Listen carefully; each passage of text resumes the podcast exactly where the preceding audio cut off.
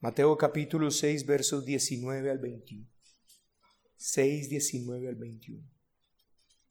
El texto dice así, no os hagáis tesoros en la tierra, donde la polilla y el orín corrompen, y donde ladrones minan y hurtan, sino haceos tesoros en el cielo, donde ni la polilla ni el orín corrompen, y donde ladrones no minan ni hurtan. Porque donde esté vuestro tesoro, allí estará también vuestro corazón.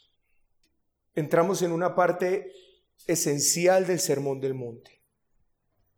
Luego del Señor haber puesto a los herederos del reino en una perspectiva correcta de cómo deben vivir sus vidas espirituales a la luz de que están delante de su Padre, ahora pasa a enseñar a estos mismos herederos cómo han de vivir su vida en este mundo malo. Primero nos enseña cómo debemos usted y yo lidiar con nuestras responsabilidades espirituales y cómo debemos hacerlo, y no solamente hacerlo, sino cuál es la manera correcta de hacerlo. Recordemos el gran secreto de la vida cristiana, si podríamos, decirlo de esa manera. Según nuestro Señor, es vernos a nosotros y considerándonos a nosotros siempre como hijos de un Padre Celestial y si usted y yo lo hacemos de esta manera, vamos a ser librados por lo menos de dos tentaciones principales que nos asedian en esta vida. La primera es esa tentación sutil que asedia a todo cristiano en el asunto de su piedad personal. Hermanos, aún en el asunto de la piedad personal, usted y yo somos tentados a usar esta piedad personal para reconocimiento. Como cristiano tengo una vida privada. Como cristiano tengo una vida personal de devoción. Y con respecto a esto, nuestro Señor dice que lo único que importa y lo único que usted y yo debemos considerar es que los ojos de Dios están puestos sobre nosotros. Que cuando usted y yo estamos orando, Dios nos está viendo. Que cuando usted y yo estamos dando una ofrenda, es Dios que nos está viendo que cuando usted y yo estamos ayunando es Dios quien nos está viendo y en ese sentido, ¿qué importa si alguien más nos ve o no nos ve? Eso es lo primordial ahí. No importa lo que la gente diga, no me intereso ni siquiera por mí mismo. Si ofrendo, si doy ayuda, no debo de darla para que otros me alaben. Lo mismo en la oración, no debo de orar para que otros digan, qué persona como ora de bonito, qué persona para orar también.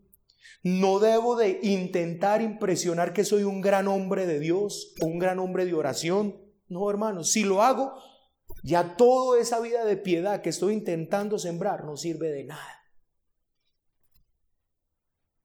Debo de orar como quien está en la presencia de Dios. Y lo mismo aplica para el resto, el ayuno, la ofrenda y toda mi vida de santidad y toda mi vida de devoción. Y la segunda tentación a la que usted y yo estaremos expuestos, entonces la primera, o sea, si usted, si usted aplica un principio en su vida, voy a ir llevándolo, si usted aplica un principio en su vida, ¿cuál es? Que usted sepa que está delante de Dios, que Dios está presente, que aquí Dios está presente. Y que si yo estoy intentando predicar, hermanos, para impresionarles a ustedes, ya de nada está sirviendo esto. O para obtener un aplauso, o para que me digan, Qué bonita predicación. Hermanos, ya se perdió la razón por la que estoy aquí parado. Si ese es mi objetivo. Y tenemos esa tentación como creyentes de querer usar aún nuestra piedad para atraer la atención sobre nosotros. Así que si usted es consciente de que Dios siempre lo está mirando, usted va a ser librado de esa tentación. Usted va a poder vencer esa tentación. Pero hay una segunda tentación a la que usted está expuesto y a la que yo estoy expuesto todo el tiempo debido a este mundo malo en el que usted y yo vivimos. Desde el verso 19, el Señor nos mostrará que el cristiano vive su vida en este mundo en relación con su Padre. Y este mundo es envuelto de problemas, lleno de preocupaciones, tensiones y presiones. Y si usted no es consciente que Dios es su Padre, usted se va a ver envuelto en muchos problemas en este mundo. Frecuentemente usted y yo expresamos y decimos que el cristiano en esta vida tiene que enfrentarse con tres enemigos. El mundo, Satanás y la carne. Estos son tres enemigos que son reales y nuestro Señor se encarga de mostrarnos esta triple realidad del cristiano. Al tratar de la cuestión personal, el Señor trata con dos de nuestros enemigos, con la carne y con el diablo. ¿Por qué? Porque el diablo siempre querrá usar tu carne para tu propia gloria, que en último va a terminar dándole gloria a Dios. Perdón, gloria al diablo. El diablo vigila mucho cuando alguien es piadoso. Cuando alguien se, se ocupa de una vida de piedad, el diablo le va a vigilar. ¿Para qué? Para que si es posible, use esa vida de piedad para lo que no la debe de usar. Y una vez el Señor trata entonces con esto, nuestro Señor pasa a mostrar que hay otro problema, el problema del mundo mismo. Y para entrar en este nuevo tema, vamos a necesitar, para exponer estos tres versos, yo creo que vamos a hacerlo en tres sermones. Pero el día de hoy deseo establecer el principio que nuestro Señor resalta en este corto párrafo. Y el principio va a ser este, no os hagáis tesoros en la tierra, sino haceos tesoros en el cielo. Ese es el principio. No os hagáis tesoros en la tierra, sino haceos tesoros en el cielo. Y en primer lugar, entonces vamos a definir cuando la Biblia habla de mundo, ¿qué significa esto? ¿Qué es el mundo en la Biblia? En segundo lugar, vamos a ver la parte negativa del principio. No os hagáis tesoros en la tierra. Y en tercer lugar, vamos a ver la parte positiva del principio. Haceos tesoros en el cielo. Eso es lo que vamos a exponer en esta mañana. En primer lugar, la Biblia cuando habla de mundo, ¿qué quiere decir? ¿Qué es el mundo en la Biblia? Segundo, el principio explicado de forma negativa, no os hagáis tesoros en la tierra. Y luego el principio de manera positiva, haceos tesoros en el cielo. Vamos entonces a nuestro primer encabezado, el mundo. ¿Qué es el mundo en la Biblia? Bueno, hermanos, ¿qué quiere decir la Biblia con la expresión el mundo? Y es bueno, noten que esto es muy bueno. ¿Para qué? Para que todos nosotros tengamos una unidad, una mente y un pensamiento con respecto a esto. Si nos preguntan a cualquiera de los que estamos en este lugar qué es el mundo, todos debemos definirlo como bíblicamente se define. Primero, no quiere decir el universo como tal. No quiere decir la tierra física. No quiere decir eso. Cuando la Biblia habla del mundo, en primera instancia no está hablando del universo físico. No está hablando ni siquiera del conjunto de personas que viven en el mundo físico. No está hablando de eso. Significa una perspectiva, una mentalidad. Significa una forma de ver las cosas. Un sistema de pensamiento. Un sistema que te enseña a ver todo lo que te rodea.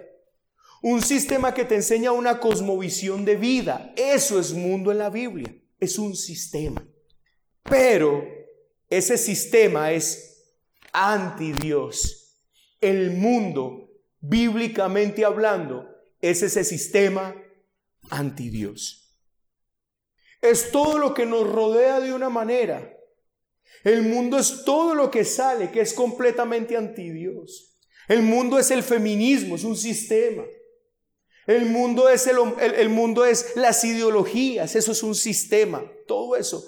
El mundo es el control que ejerce este mundo para que usted viva dependiente de todo lo que te rodea. Eso es mundo, es un sistema anti Dios.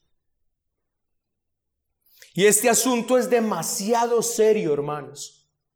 Y este asunto es tan serio que la Biblia, que la Biblia expresa de manera cortante y tajante en Santiago capítulo 4, versículo 4, oh almas adúlteras, ¿no sabéis que la amistad del mundo es enemistad contra Dios?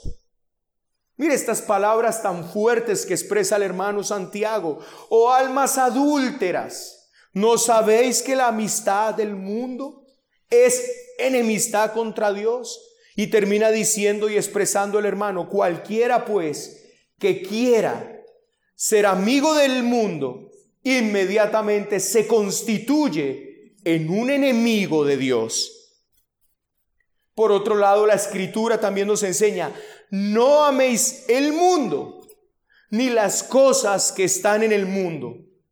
Si alguien ama al mundo, el amor del Padre no está en él. Lastimosamente, estamos viviendo una generación de cristianos que realmente cree firmemente que se puede ser amigo del mundo y al mismo tiempo ser amigo de Dios. Pero la Biblia es cortante.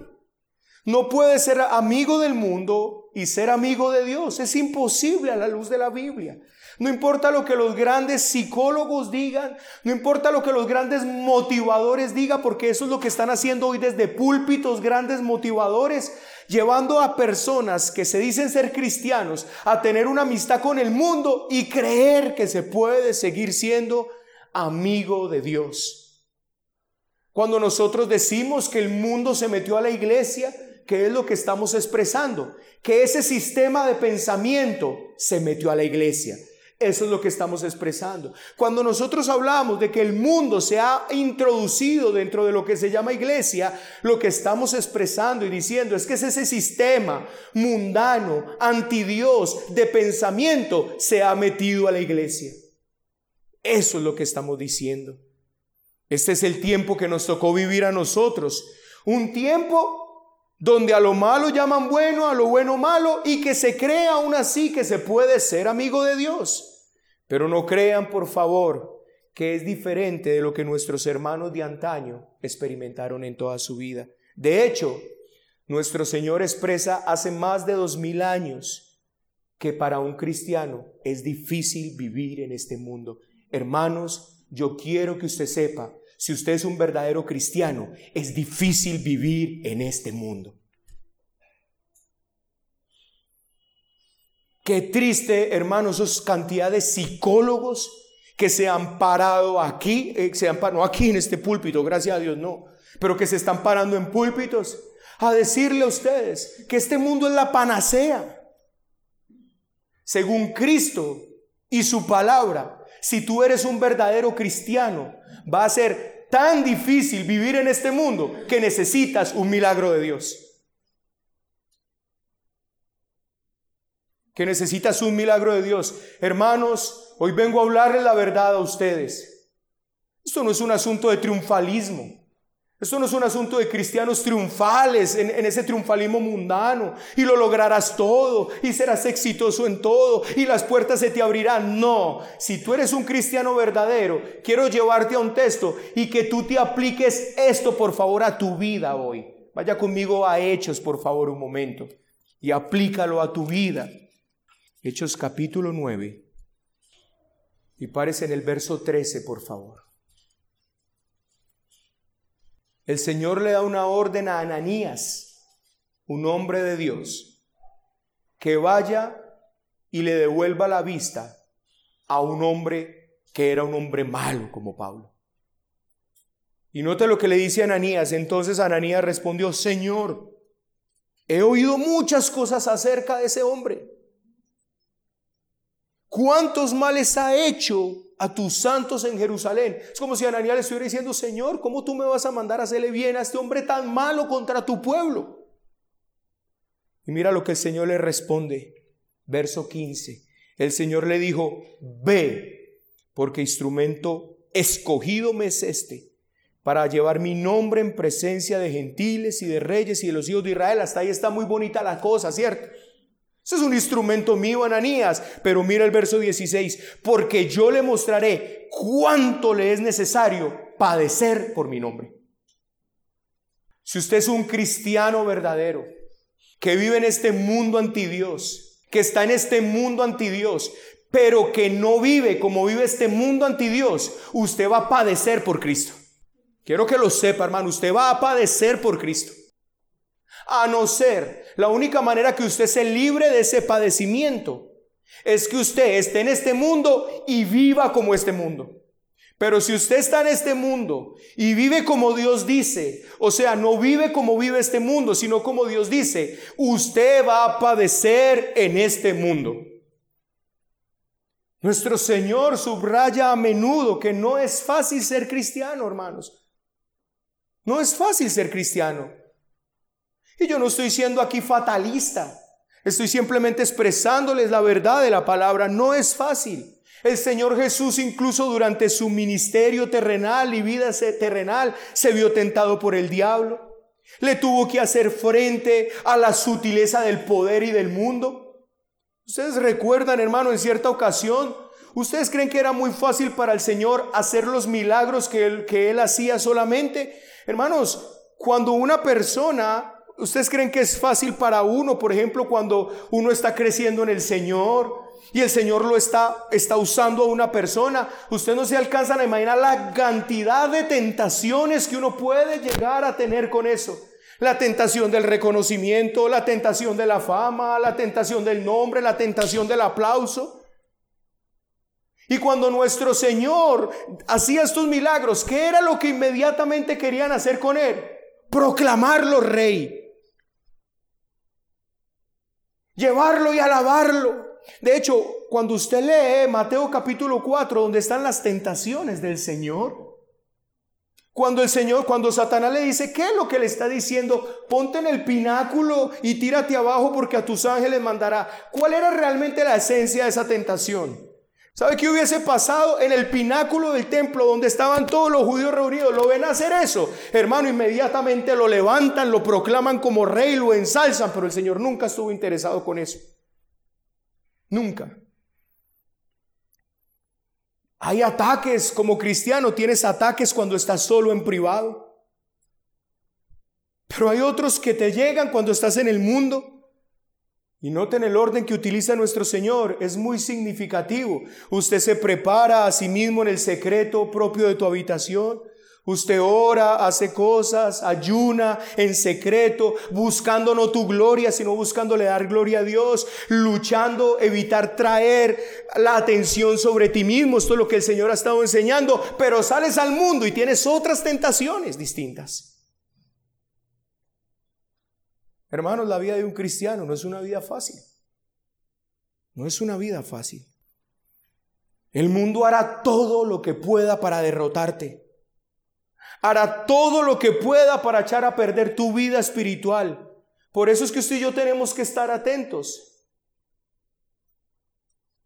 Hermanos, si el mundo está diseñado y hecho para que te entre por los ojos, y yo siempre pongo este ejemplo, hermanos, tú no vas a un centro comercial y encuentras como cuando vas a una galería o una plaza de mercado Tú vas a un centro comercial y todo te lo ponen de tal manera que tú te veas seducido por eso. Te ponen el automóvil ahí con las boleticas adentro y parece que todos los días le echan una limpiada porque cuando tú entras parece resplandecer ante tus ojos un brillo que usted dice, ¿de dónde sale ese brillo de eso? Y se necesita toda la armadura de Dios porque si no la tienes, quedarás derrotado. No tenemos lucha contra sangre y carne, hermanos. Son enemigos poderosos, reales, y usted y yo estamos enfrentando una batalla real. El cristianismo no es fácil. Y por eso cuando una y por eso es que muchos se entran por esa línea a hacerse cristianos y así como entran inmediatamente van saliendo, van saliendo y van desfilando. ¿Por qué? Porque esto no es para todo el mundo. Para vivir la vida cristiana se necesita un milagro poderoso de Dios en la vida de una persona. Nuestro Señor enseña que este ataque del mundo o esta tentación de la mundanalidad generalmente asume dos maneras principales. O sea, ¿de qué manera el mundo te quiere seducir? Bueno, en primer lugar, para que tú tengas un amor declarado por el mundo, que tú ames el mundo, ¿Y qué es amar el mundo? Vuelvo y le digo, el sistema de pensamiento. Que tú ames lo que el mundo dice, como el mundo se viste, como el mundo vive. Eso es la primero, lo primero que el mundo quiere hacer contigo. Pero en segundo lugar, el mundo te tienta por medio de la ansiedad, el espíritu de preocupación. ¿Y qué es lo que vamos a ver más adelante cuando el Señor dice, ¿por qué se afanan? Si han de comer o si han de beber. Es eso que está, que voy a comer mañana, que será mañana. Eso, por un lado el amor al mundo y por el otro lado esa ansiedad que te genera vivir en este mundo incierto. Estos versos de hoy precisamente se ocupan del primer aspecto, del amor al mundo. Y después, desde el verso 29 en adelante, como lo veremos en una por ahí cuarta predicación, se va a ocupar de ese asunto del mundo, de usted y yo estar preocupados por las cosas del mundo, por los asuntos del mundo. Este sistema mundano intentará dominarte para obtener tus afectos, para que tú le dediques tu vida sembrando en él es un ataque directo y debes de estar despierto a esta realidad. Hermano, ¿sabes cuál es uno de los problemas que nosotros tenemos como cristianos? Nosotros somos muy ingenuos. Tan ingenuos que hay personas que oran para que el diablo se convierta. Hermanos, el diablo no va a tener piedad de ti. Tu carne no va a tener piedad de ti. Y el mundo no tiene piedad de ti. Estos tres enemigos están dispuestos a hacer todo lo que se pueda para frenar tu vida. Iglesia, como podemos ver, la vida cristiana es un milagro. Es un milagro divino, porque el cristiano está sometido a todo tipo de tentación. Desde que está en su cuarto cerrado allí sin que nadie lo vea, allí está sometido a tentación. ¿Cómo uso esto para mi gloria? Y después sale y está sometido a la tentación del mundo. ¿Sí lo ven, hermanos? Desde que estás allí sentado aquí en tu casa sin que nadie te vea, estás tentado a abrir un poquito la puerta para que tus hijos escuchen que tú eres un hombre de oración.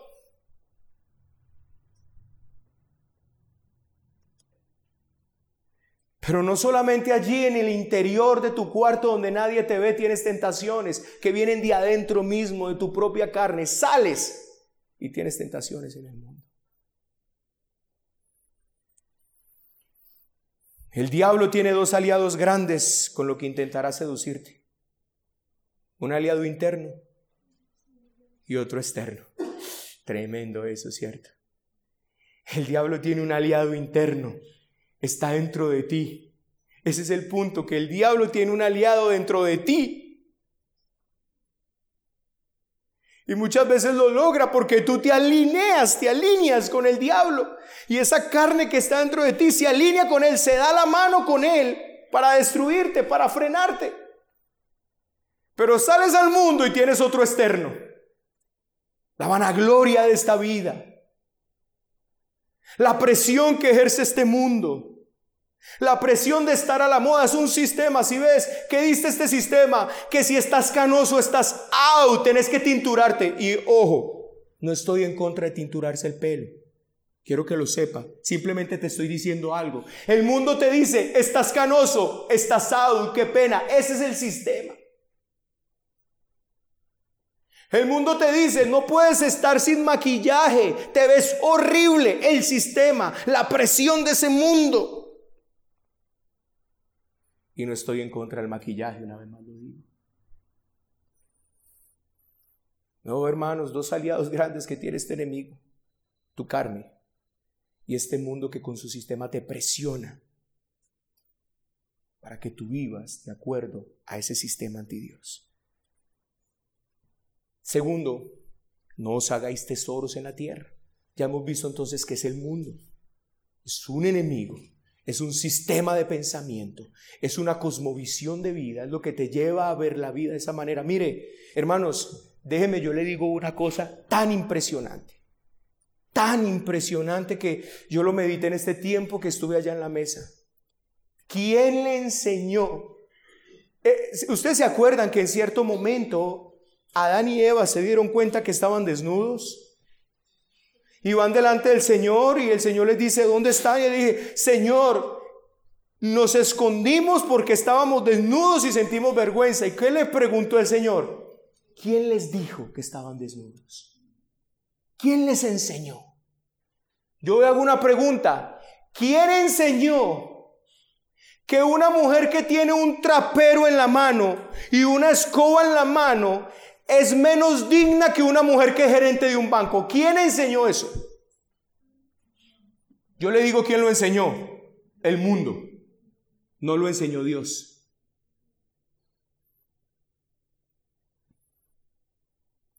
Si se están dando cuenta de lo que les estoy diciendo? ¿Quién enseñó que la dignidad de una mujer?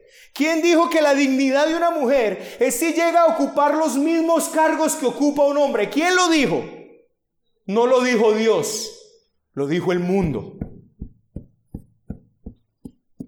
Y lastimosamente, ayer escuché precisamente uno de esos gurús del Evangelio hoy diciendo eso, hablando precisamente de eso.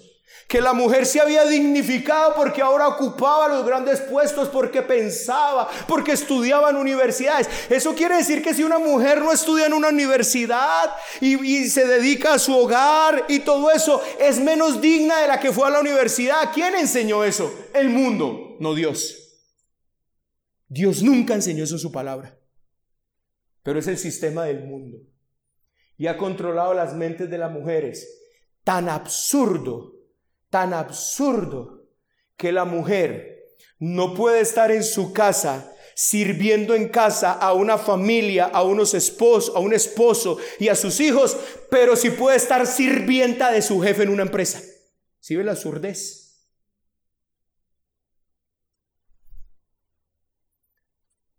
Y quisiera aclarar nuevamente que si una mujer tuviera la necesidad de trabajar porque no tiene un esposo y tiene que darle comida a sus hijos, no hay otra opción.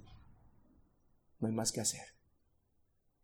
Pero el, punto aquí que pensemos es, ¿quién enseñó eso? ¿Quién? ¿Dios? Dios no lo enseñó.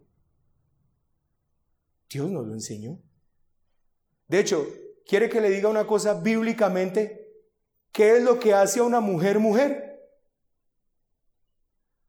Que fue hecha para algo que el hombre no puede hacer. Qué tremendo eso. ¿Sí ven? Pero están llevando a la mujer. Es que la mujer puede hacer todo lo que hace el hombre. Pero no se da cuenta que ella es mujer cuando hace algo que el hombre no puede hacer. Ser su propia ayuda. El hombre no puede ser su propia ayuda idónea. Por eso el hombre le dio, el Dios le dio una ayuda idónea. Y cuando la mujer es ayuda idónea, hace que ella sea mujer completamente lo que la hace mujer. ¿Sabe qué es lo que hace una mujer mujer? Ser ayuda idónea. Cualquier hombre puede ocupar cargo de gerencia en un banco. Pero el hombre no puede ser su propia ayuda idónea. Necesita una mujer que sea su ayuda idónea. Qué tremendo eso. Pero el mundo está haciendo creer todo lo contrario. Hermanos, eso es el mundo. Ese es el sistema Es un pensamiento. Segundo, no os hagáis tesoros en la tierra. Cuando leo estos versos, hermanos, veo la condescendencia del Señor y me explico por qué. Nuestro Señor presenta primero su enseñanza a modo de una afirmación radical. Esto es un mandato de Dios. Usted puede ver el imperativo no ahí. No os hagáis tesoros en la tierra. Eso es un mandato del Señor. Establece una ley, un gran principio, un precepto pero en su infinita bondad y condescendencia nos incluso nos da razones y consideraciones que te pueden ayudar para que tú reflexiones por qué no hacer tesoros en la tierra y no lo vamos a ver hoy. Pero tú lo has visto, hermano, tú has visto que aquí la polilla todo lo echa a perder, que aquí el orín todo lo corrompe y que aquí los ladrones roban, ¿cierto que sí? Usted lo ha visto, hermano. Usted ha visto, hermano, por favor, dese una pasadita de Salento para arriba y vea lo que era la posada alemana. Usted lo ha visto, ¿cierto? El gran emporio de Carlos Leder. ¿Qué pasó con eso, hermano? Se echó a perder. Hoy son ruinas. Tú lo estás viendo, ¿cierto que sí? Vaya, mire las grandes construcciones que hizo Pablo Escobar. Vaya mire, el, vaya, mire el zoológico que tenía allá. ¿Qué pasó con eso? Hermano, ni el Estado tenía dinero para mantener ese tipo de cosas. ¿Qué tocó? Ruinas. Y todo se echa a perder. Pero aquí el punto es que el Señor sea condescendiente con nosotros y nos ponga a reflexionar incluso a eso. No anula que lo que estamos viendo acá es un principio, un mandato, una ley. No os hagáis tesoros en la tierra.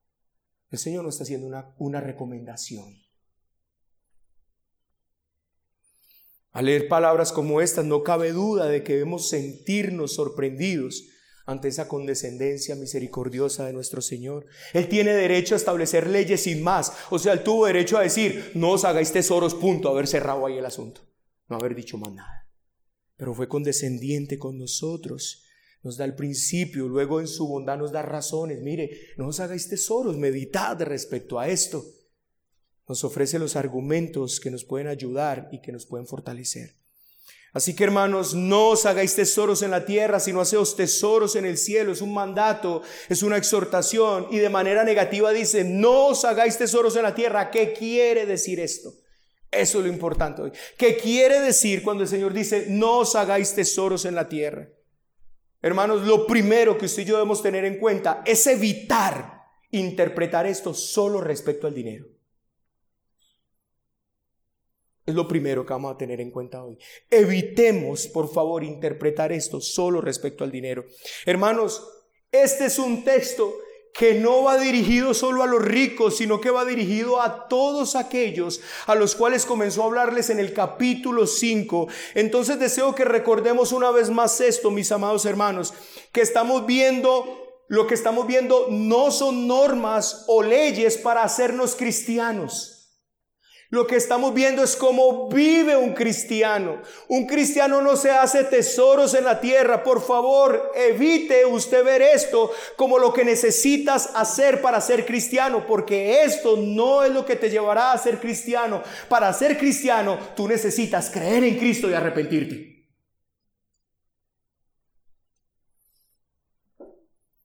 Nadie puede vivir así, hermanos. Nadie. Esto no es una exigencia para que la gente sea cristiana. Esto es como viven los cristianos. A menos que haya una obra extraordinaria de gracia que obre en la vida de las personas. Nadie vive así. Nadie. Debemos tener cuidado de creer que por vivir así voy a ganar el cielo. Hermanos, lo que estamos viendo es el efecto que proviene de una causa. ¿Cuál es la causa? Que Dios sobre un milagro en ti. ¿Cuál es el efecto? Que tú no te haces tesoros en la tierra. Pero note que la gente lo quiere invertir. No voy a hacer tesoros para ser cristiano. No. Tú no te haces tesoros porque eres cristiano. Así que usted y yo debemos esforzarnos con todo el corazón por vivir así. ¿Por qué, hermanos? Porque esta es la vida de la justicia superior que se nos da cuando creemos en Cristo, pero nunca para ser cristianos, sino porque lo somos para ser cristianos. Arrepiéntete y cree en el Evangelio y te será dada esta vida abundante. Si tú quieres hoy, si tú dices hoy, Rubén, es imposible vivir así, yo te digo, es posible, cree en Cristo hoy. Arrepiéntete hoy y será posible vivir así.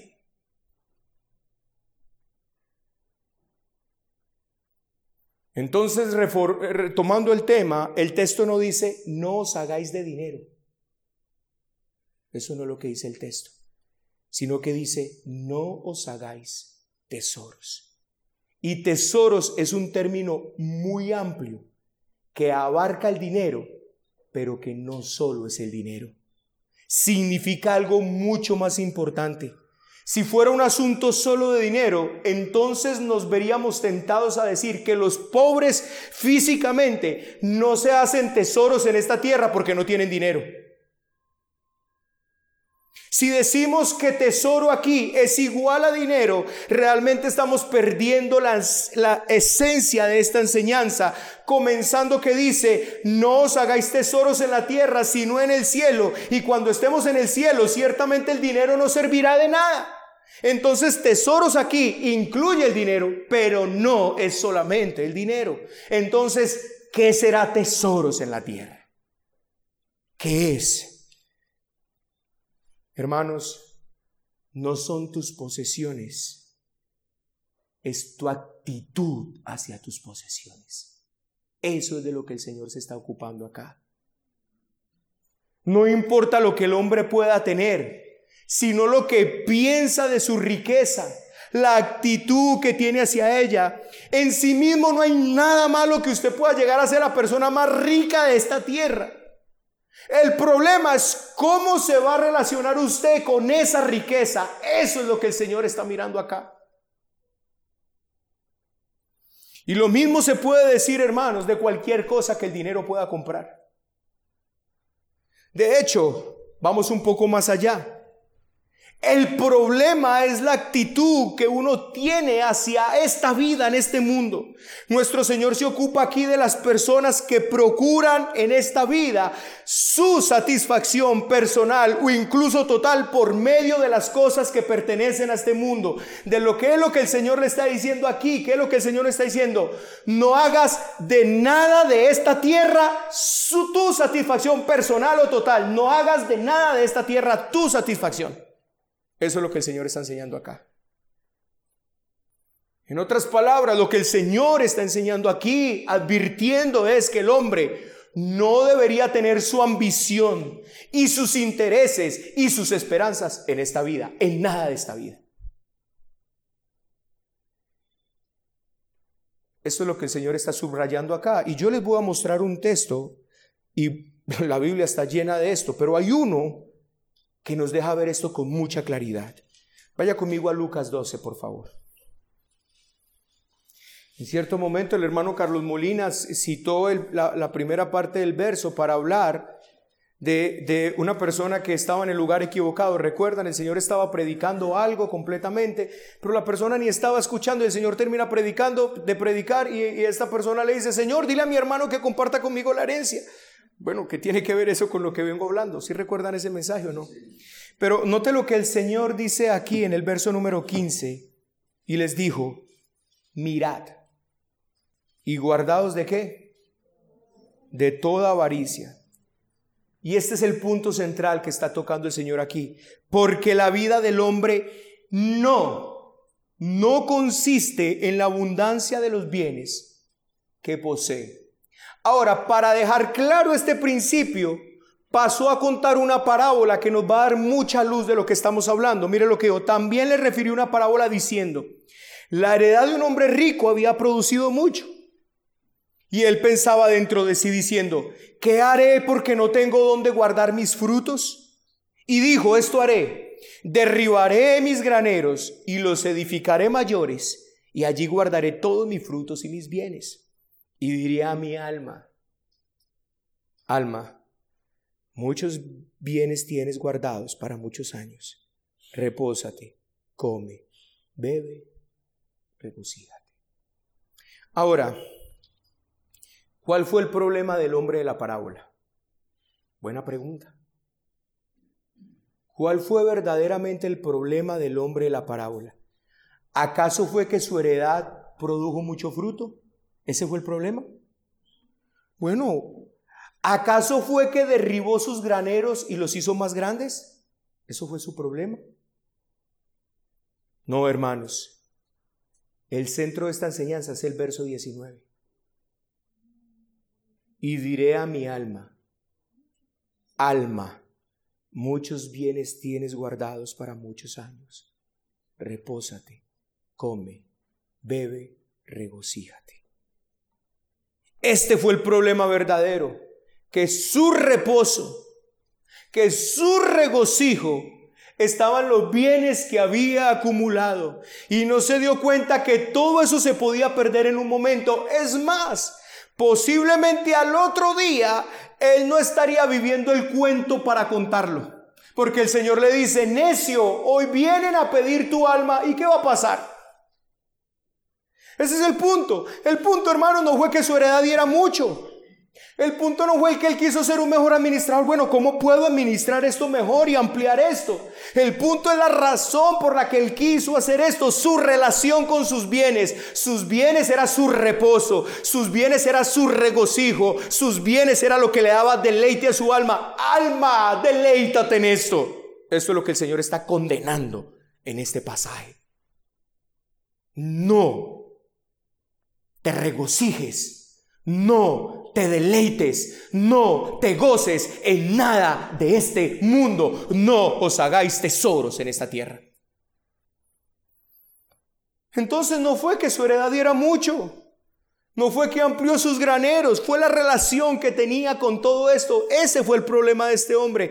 Visto de esta forma, hermano, pasa a ser un tema mucho más amplio que la simple posesión de dinero. Los pobres necesitan tanto como los ricos esta exhortación acerca de no hacerse tesoros en la tierra. Todos tenemos tesoros de alguna forma o manera. Quizá no sea el dinero, quizá tu tesoro es tu esposo. Quizá tu tesoro es tu esposa. Quizá tu tesoro son tus hijos, quizás son tus hijas, quizás sea un regalo que te dieron en algún momento, quizás tal vez para ti tu tesoro sea tu casa, tu apartamento.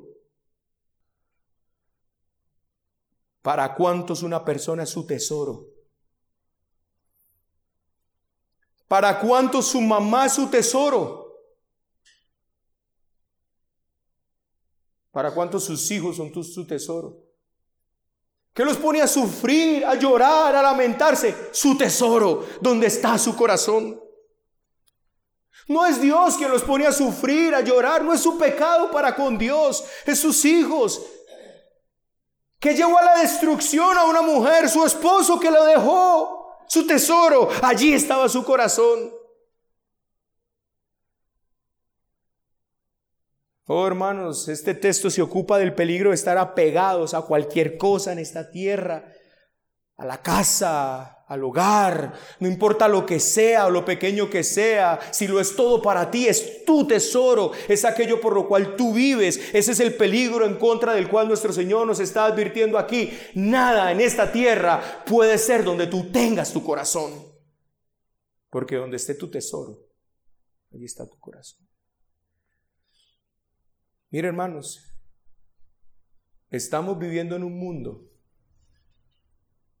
que con su sistema de pensamiento le ha puesto a las personas que su seguridad está en tener casa. ¿Quiere que se lo demuestre? Necesitas una casa para meter tu cabeza. Si no tienes casa, no eres nada. ¿Y qué hace una persona por una casa? Se endeuda 30 años para conseguir una casa. Porque la casa es lo que lo hace tener seguro. Ya tengo mi casita, ya tengo mi casita. Oh, conseguí mi casita. Allí es lo que le hace sentir seguro, tener una casita donde poder ir a dormir. Oh, hermano, esa casa el Señor puede hoy remover los cimientos de esta tierra y tirártela en un momento al suelo. ¿Para cuánto su ambición más grande es una casa? Y solo piensan, ¿cuándo tendré mi casa? ¿Cuándo tendré mi casa? ¿Cuándo tendré mi casa? Y no se alcanzan a imaginar la cantidad de problemas que trae una casa. Y no estoy en contra de que se tenga una casa, quiero aclarar. Déjenme les pongo el ejemplo mío. Está esta casa.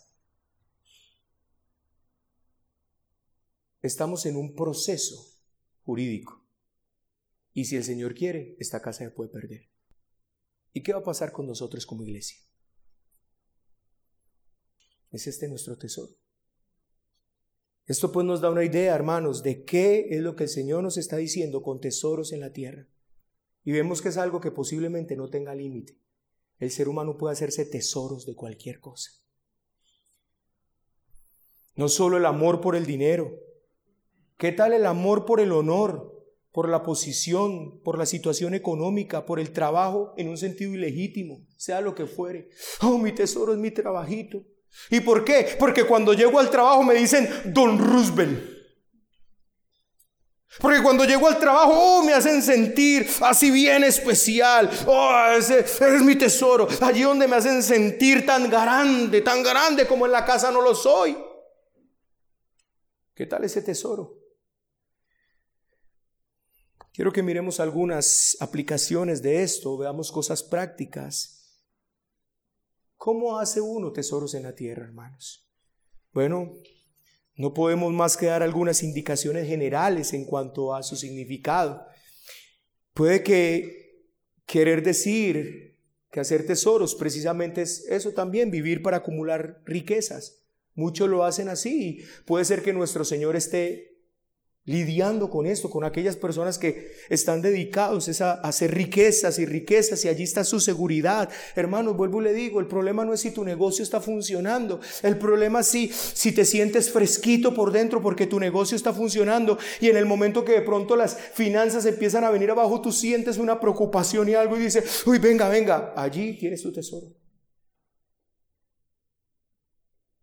Allí está tu tesoro. Pero el mandato de nuestro Señor, hermanos, significa evitar todo lo que se centra solamente en este mundo, como hemos visto, y entonces eso lo abarca todo. Hermanos, para muchos su tesoro puede ser su ropa. De hecho, en el tiempo, porque, hermano, en el tiempo bíblico, la ropa era un tesoro muy especial. Y usted puede leer desde Génesis hasta Apocalipsis, y usted se da cuenta que la ropa, las mudas de ropa, porque esta gente realmente no tenía sino una o dos. Y para muchos el tesoro de Él, la seguridad, lo que le hace sentir pleno es abrir un closet y tenerlo así repleto de ropa que no importa que no se ponga nunca, pero ahí está. Ay, me hace sentir tan tranquilo que ahí está. Ahí la tengo. O tener ahí, tú miras hacia arriba y miras hacia abajo así, 30 pares de zapatos ahí acomodaditos, no me los pongo nunca, pero ahí están. Ah, el tesoro lo que me hace sentir seguro y tranquilo en esta vida. Pero hermanos, si aplica a las personas que aunque no estén interesadas incluso en el dinero, están interesadas en otras cosas que en último término son completamente mundanos. Déjenme les pongo ejemplos. Martin Lloyd Jones expresó lo siguiente. La promoción ha causado daño sin fin a la iglesia de Dios a hombres que han sido muy honestos y sinceros, pero que no habían estado vigilantes contra este peligro. Han estado haciéndose tesoros en la tierra sin saberlo. Su interés ha pasado de repente de estar centrados en agradar a Dios y en trabajar por su honor y su gloria, a estar casi sin notarlo centrados en sí mismos y en su dedicación al trabajo. Hermanos, quiere que les diga una cosa. Hay un serio problema nosotros como predicadores que el ministerio se convierta en nuestro tesoro. Qué tremendo, qué tan sutil, porque estamos sirviéndole al Señor. Pero esto puede llegar, hermano, y sutilmente y engañosamente estarlo moviendo a uno de tal manera que ya uno no esté haciendo esto para la gloria y la honra del Señor, sino porque allí está su tesoro y tiene que cultivar su tesoro y tiene que bañar su tesoro y tiene que arreglar su tesoro y tiene que mantener su tesoro. Este es mi tesoro. ¿Qué haría yo si se perdiera la iglesia? ¿Qué haría yo si esta iglesia se acabara? Hermano, ¿qué haría yo si esta iglesia se acabara? Nada. ¿Qué haríamos si esta iglesia se acabara? Nada, hermano. Dale gracias a Dios por el tiempo que estuvimos acá, alabar su nombre. Pero hermano, en el momento que esta iglesia sea el tesoro de uno, ahí empieza a estar el corazón. Más de un predicador ha sido perjudicado por su propia congregación. Y yo quiero que ustedes tomen esto de manera muy piadosa y santa en sus corazones. Hermanos, las alabanzas, los estímulos que los hombres le ofrecen casi lo han echado a perder como mensajeros de Dios. Hermano, ¿por qué? Porque el ser humano, nosotros en nuestro corazón tenemos un problema y ustedes como iglesia tienen que ser sabios. Está muy bien, hermanos, la honra a sus pastores, a las personas que los dirigen, pero tengan cuidado de una alabanza sobre medida, hermana, porque eso puede echar a perder a un predicador. Tengan cuidado, hermano, aquí somos dos pastores y creo que los dos somos muy diferentes. Y los dos tenemos actitudes, aptitudes muy distintas y tenemos características diferentes. Tengamos cuidado de decir, a mí me gusta Rudel, a mí me gusta Melkin, a mí me gusta más como lo hace. Hermano, tenga cuidado porque eso puede llevar a dañar el corazón de uno de sus pastores a estar luchando solamente por tratar de ser mejor que el otro. Qué tremendo que es esto los tesoros, qué tremendo que es esto el corazón. Hermanos, tiende casi inconscientemente a verse controlado por el deseo de conseguir la alabanza de su gente. A mí no me importa. Yo aquí no hablo de dinero, a mí no me importa el dinero, yo no, ah, yo no tengo avaricia en mi corazón, nada de eso, ¿sí ves? Ah, eh, estoy muy bien. Sí, hermanos, ese no es el único tesoro. Hay más tesoros. Hay otros. Los ejemplos son casi inagotables. Estoy tratando simplemente de ofrecer una ayuda que te permita ver el alcance de este mandato. No te hagas tesoros en la tierra. Cualquiera sea la forma que esto adopte, lo que importa es el principio. Hermano, sea pues un hijo, una hija, un esposo, una esposa, el dinero, una casa, la fama, el aplauso, el reconocimiento. Dios nos manda hoy de manera explícita, no te hagas de esos tesoros. Que tu vida no sea nada de eso. Que lo que te hace sentir un fresquito no sea que hay una iglesia. Que lo que te hace sentir a ti un fresquito no sea la ropa que tienes allí. Que lo que te hace sentir un fresquito no sea que tienes una casa en la cual meter tu cabeza. Que lo que te hace sentir un fresquito es la cuenta que tienes allá con muchos números en el banco. Hermano, lo que lleva regocijo, satisfacción a tu alma es que tu nombre está inscrito en el libro de los cielos. Eso es lo que te da regocijo y satisfacción a tu alma. Que tu nombre está escrito en el libro de los cielos, nada en esta tierra, porque todo en esta tierra en cualquier momento se echa a perder. Esta casa puede echarse a perder. Tercero, haceos tesoros en el cielo. Examinemos ahora el, el aspecto positivo del mandamiento. Si hemos seguido la enseñanza hasta aquí, si usted no se ha dormido, hermano, y está despierto, creo que usted ya sabe de qué se trata esto, ¿cierto? Creo que usted ya sabe y creo que usted puede en este momento decir que es hacer tesoros en el cielo, pero igual vamos a aclararlo, hermano. Y lo primero es que lo que estamos hablando no es que tú acumules para tu salvación. Tú no puedes acumular nada para tu salvación. Tu salvación costó un tesoro que tú no puedes conseguir nunca en esta tierra. Nunca. Tu salvación costó la bendita y preciosa sangre de Cristo nuestro Señor en esa cruz del Calvario. Y no hay nada que tú puedas hacer, ni en esta vida ni en la otra, para acumular, para pagar tu salvación. Tu salvación tuvo un precio muy alto, la preciosa sangre de un cordero inmolado. Y nunca podrás pagar eso. Y nunca podrás acumular para eso, jamás en la vida. Fue de gracia y de misericordia de Dios este es el tesoro precioso que exigió tu salvación y mi salvación, la sangre del Hijo de Dios en esa cruz del Calvario. Entonces vamos a mirar un par de textos que nos van a ayudar a entender de qué se trata hacer tesoros en el cielo. El primero se encuentra en Lucas 16. Y usted no lo busque, usted apúntelo ahí para que usted lo lea en su casa. Pero es donde el Señor cita a un administrador injusto. Y esa parábola a mí me parece tan gloriosa. Es una de esas parábolas bien difíciles de uno interpretarla correctamente. Pero el hombre utilizó de forma muy hábil su posición. Eso fue lo que ese hombre hizo. O sea, ¿qué hizo este hombre?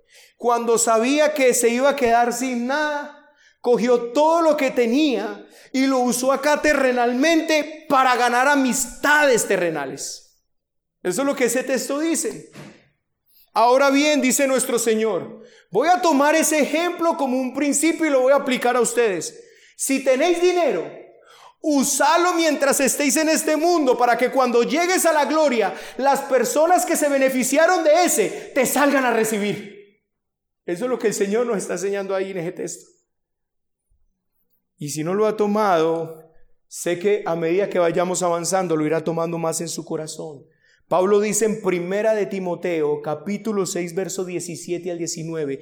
Primera de Timoteo 6, 17 al 19. Mire lo que dice, a los ricos de este siglo, manda que no sean altivos, ni pongan la esperanza, si ves, en las riquezas. Ese es el texto. Que no se hagan tesoros en esta tierra, las cuales son inciertas. Si nota que es el mismo lenguaje del Señor. Tal vez un poco diferente, pero es el mismo significado, la misma explicación, el mismo principio. A los ricos de este mundo, mándales por favor que sus tesoros no sean su riqueza porque es incierta, y puede estar y mañana no. Sino en el Dios vivo. Ah, ¿cómo terminé yo el primer punto? Tu gozo, tu riqueza, la satisfacción de tu alma está en que tu nombre esté escrito en el libro de los cielos, sino en el Dios vivo que nos da todas las cosas para que las disfrutemos, que hagan bien, que sean ricos en buenas obras, dadivosos, generosos, pero mira el 19, atesorando para sí un buen fundamento para lo porvenir. ¿Qué está hablando Pablo? Exactamente lo mismo, hace los tesoros allá arriba. ¿Cuáles son esos tesoros, hermanos? En otras palabras, si usted ha recibido una bendición de las riquezas, utilícelas de tal forma en este mundo que se vaya edificando, que se vaya aumentando un balance favorable en el mundo venidero. ¿Qué es eso? Nuestro Señor dice exactamente lo mismo al final de Mateo 25, donde habla acerca de las personas que le dieron de comer cuando tuvo hambre, que le visitaron cuando estaba en la cárcel y ellos preguntaron, ¿Cuándo, Señor, te vimos hambriento? Te sustentamos. ¿Cuándo estuviste enfermo en la cárcel y vinimos a ti? Y el Señor le dice, cuando lo hiciste, a uno de estos mis hermanos más pequeños, a mí lo hiciste.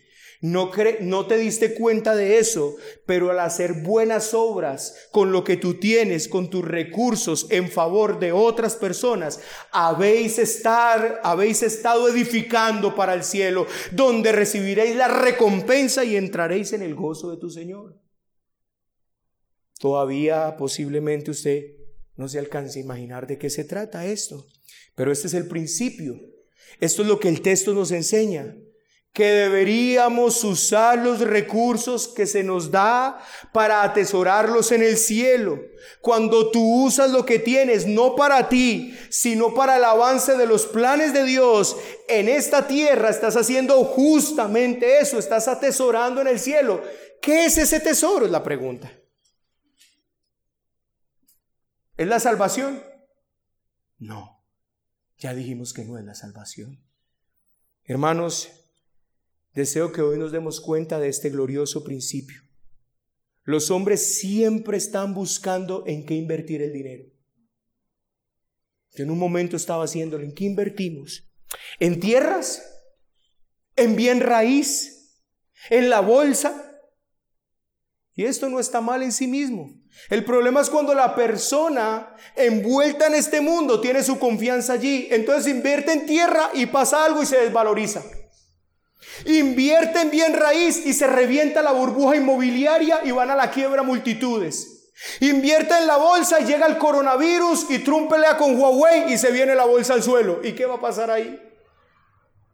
Pero hay un lugar donde esa inversión nunca se echará a perder donde nunca se desvalorizará, es cuando tú y yo usamos los recursos que Dios nos ha dado para que otros escuchen el Evangelio, para que otros sean bendecidos con este don que usted y yo un día fuimos bendecidos. ¿Cuál es el tesoro?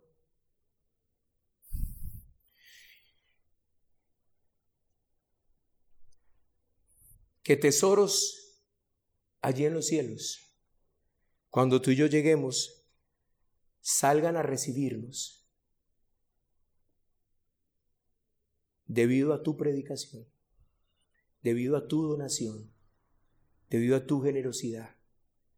¿Qué tesoro más grande? Qué felicidad eterna saber que allí hay dos o tres o cuatro que están allí por tu inversión. Qué tesoro más grande. ¿Sabes cuál es el tesoro? Que cuando tú llegues a la presencia del Señor, salga a recibirte con los brazos abiertos, ese que está allá, porque tú invertiste en él. Salga a recibirte y abrazarte aquel que está allí por tu predicación. Salga uno de los hermanos de la mesa, espero que alguno llegue allá y salga a recibirnos a nosotros, porque por medio de tus ofrendas podemos ir a hacer misiones.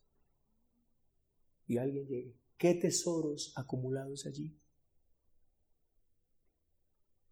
¿Qué tesoros?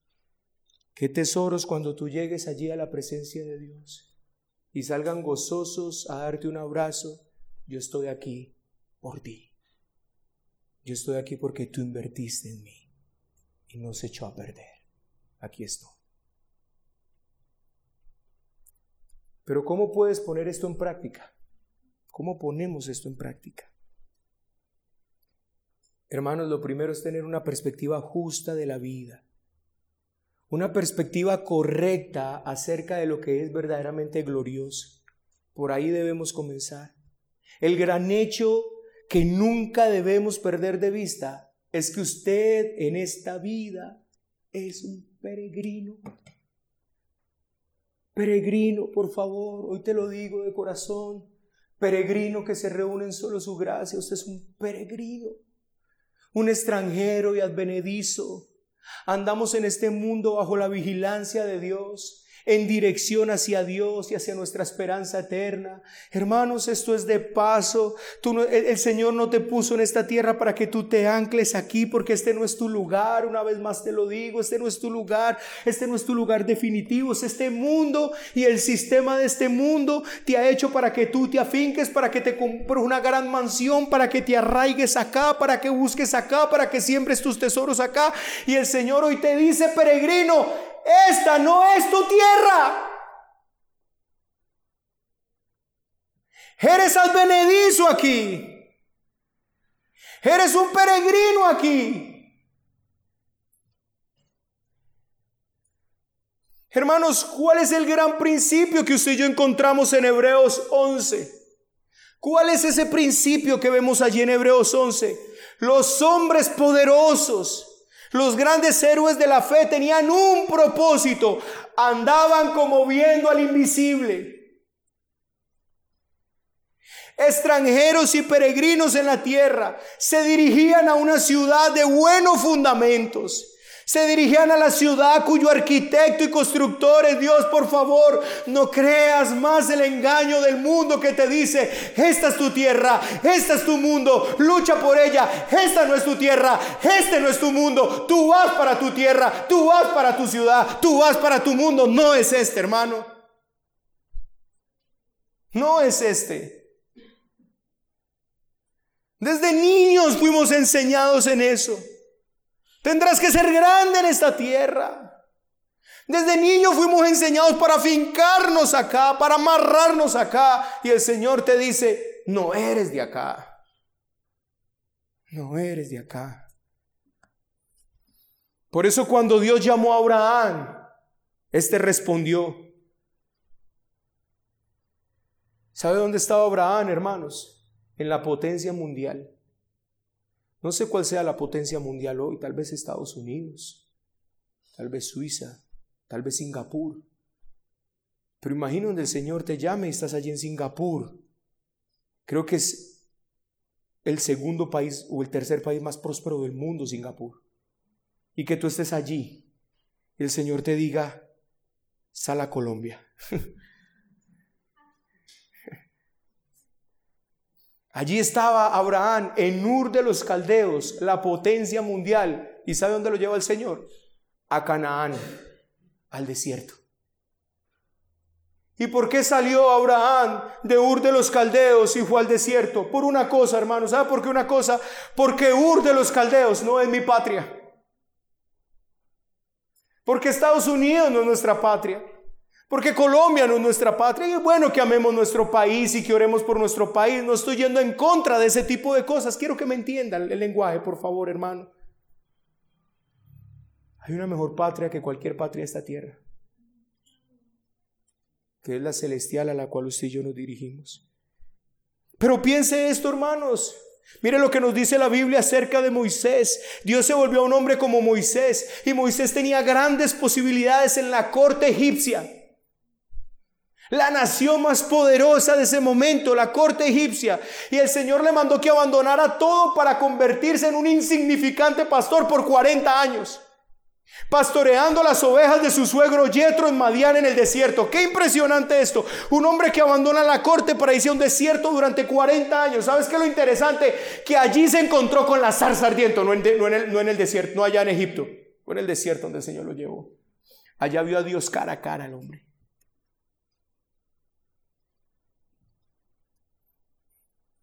¿Y por qué nos dice el texto?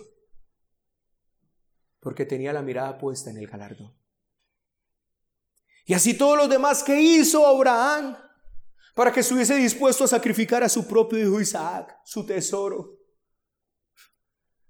Isaac era su tesoro, el único, el obtenido a los 90, a los 100 años de vejez, imagínese un viejito cuidando a su hijo, su tesorito en lo que tenía, en lo que se gozaba. Dijo, dijo Sara cuando se le concedió, dijo, ahora me llamarán bienaventurada todos los que, porque el Señor me ha concedido un hijo, allí estaba, y el Señor le dice, sacrifíqueme.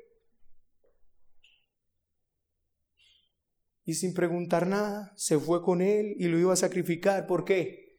El texto nos dice, porque esperaban una patria mejor, la celestial. Porque él amaba mucho Isaac, pero estaba dispuesto a sacrificar su tesoro por un tesoro mayor que ese. Iglesia, aquí está el principio para que usted y yo nos no nos hagamos tesoros en la tierra y por el contrario nos hagamos tesoros en el, cielo. Tenemos que dejar de contemplar nuestra casa aquí y verla allí. Tenemos que dejar de pensar en una mejor Colombia aquí y contemplarla allí. Tenemos que vivir como peregrinos, personas que están solo de paso en este mundo agobiado y cabido, que van de rumbo a la ciudad celestial con sus ojos puestos allí. Allá está su meta, allí está su tesoro, allí está su corazón. Tu tesoro no es la cuenta en Bancolombia, tu tesoro no es la cuenta en la vivienda, tu tesoro hermano no es tu carro, no es tu casa, no son las múltiples ropas que usted tiene. Tu tesoro es que vas a ese tesoro y ese tesoro se llama la perla de gran precio. Cristo, el Señor, el Salvador. Si ese no es tu tesoro, tú nunca podrás sembrar allá. Si Cristo no es tu tesoro, tú nunca podrás atesorar allá. Si todavía tu tesoro está aquí, entre nosotros, entre esta tierra, mi querido hermano, usted estará atesorando para esta vida y para esta vida y para esta vida y para esta vida. Siempre hay que comenzar con este gran principio. Si tenemos una idea adecuada de nosotros mismos en este mundo como peregrinos, como hijos de Dios que van hacia su Padre, todas las cosas van a estar en la perspectiva adecuada. Allí. Esto es lo que te hará sufrir con gozo. Esto es lo que te permitirá que en medio de la escasez puedas decir como el apóstol Pablo, todo lo puedo en Cristo que me fortalece. Es eso que tú sabes hacia dónde es. Es como cuando a Pablo dijo, yo sé en quién he creído y que es poderoso para guardar mi depósito. De inmediato entonces usted tiene una idea correcta de esto, usted va a tener una idea adecuada de tus posesiones. Usted va a comenzar a pensar sobre ti mismo como administrador que va a dar cuenta de todo. Usted, es un poseedor, usted no es un poseedor permanente de estas cosas, Hermano, no importa si es tu dinero, tu inteligencia, tú mismo, tu personalidad, tu don de lengua, lo que sea, hermano, todo eso te fue dado, le pertenece a Dios y tú eres un administrador de eso. ¿Para qué lo vas a usar? ¿Para ti o para Él? Yo no sé cómo va a ser, hermano, toda la recompensa que usted y yo recibiremos en el cielo. Pero puedo estar seguro que lo que usted siempre hoy acá, en el reino de Dios, tendrá su recompensa. El hombre mundano piensa que todo es de él. Mi carro, mi casa, mi tal cosa, mi finca, mi chalet, mi vida, mis hijos, mi esposa. Y en cierto sentido es tuyo. Has trabajado por eso. Es tu esposa, es tu hijo. Pero cuidado que pierdas de perspectiva que es un hijo que Dios te dio para que lo administres. Que es una esposa que Dios te dio para que la administres. Que es una casa que Dios te dio para que la administres para su gloria. Así que usted se plantea la gran pregunta, ¿cómo puedo utilizar todas estas cosas para la gloria de Dios? Es a Dios a quien tengo que dar cuentas, es a Dios a quien tengo que presentarme, Él es el juez eterno, Él es mi Padre, todo esto me ha sido dado para Él, a Él se lo daré. Qué diferente hermano este mensaje al mensaje del mundo, ¿cierto? Usted estará y dará cuenta de la administración de todas las cosas con que Dios te ha bendecido. Por consiguiente, tú cristiano te hablas a ti mismo. Debes de tener cuidado cómo usas todas las cosas. Tu actitud hacia ellas debe hacer todas las cosas que el Señor te da solamente con un fin, agradarlo a Él. Y por eso te digo, mi amado hermano, esto no es algo que pueda hacer alguien mundano, esto es algo que solamente puede hacer aquel que ha sido renacido de Dios. Es imposible, hermano. Es imposible. Ese es el gran principio del que usted se acuerda. Es un hijo de tu Padre, colocado aquí para Él, no para ti. Tú no escogiste venir aquí, Él te puso aquí. ¿Sí ven? Niños que están aquí. ¿Quién de ustedes escogió nacer? Nadie. Ustedes están aquí porque Dios los puso aquí. Dios los puso aquí. Hermanos, ¿qué va a pasar entonces? Cuando tú te ves así, cuando tú entiendes el gran privilegio de ser un administrador de Dios, ¿por qué te vas a pegar a las cosas? No se convierten en el centro de tu vida. No vives para ellas. No te ocupas de ellas constantemente. No absorben tu vida. Por el contrario, hermano, las tienes aquí como quien no las tiene. Vives en un estado de desapego de las mismas. No me dominan, yo las domino. Y al hacer esto, ya no me hago tesoros en la tierra. Por el contrario, te haces tesoros en el cielo. Amado hermano, cuando usted y yo tengamos la perspectiva correcta, que somos peregrinos y extranjeros en esta tierra, que, no nos está, que el Señor no nos dejó aquí para que nos anclemos aquí, sino que el Señor nos puso aquí para que le prestemos un servicio, tú inmediatamente tendrás todas las cosas en el lugar que deben de estar. Dios nos ayude, porque nuestro corazón es dado a los tesoros. Y no olviden esta advertencia que veremos después. Donde esté tu tesoro, allí está tu corazón. No olvides eso.